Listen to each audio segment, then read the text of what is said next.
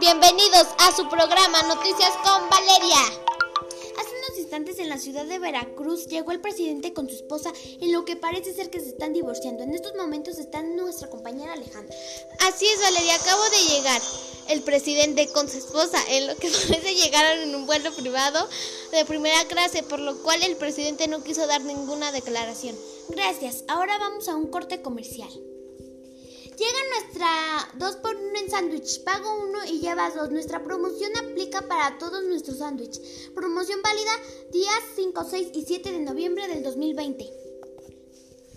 Vamos a la sección de deportes. En el ámbito deportivo, nuestro país se viste de gala porque dos jóvenes han hecho un gran papel para ganar la medalla de oro sincronizados en los Juegos Panamericanos. Ellos son los hermanos Miguel y Diego Bustamante.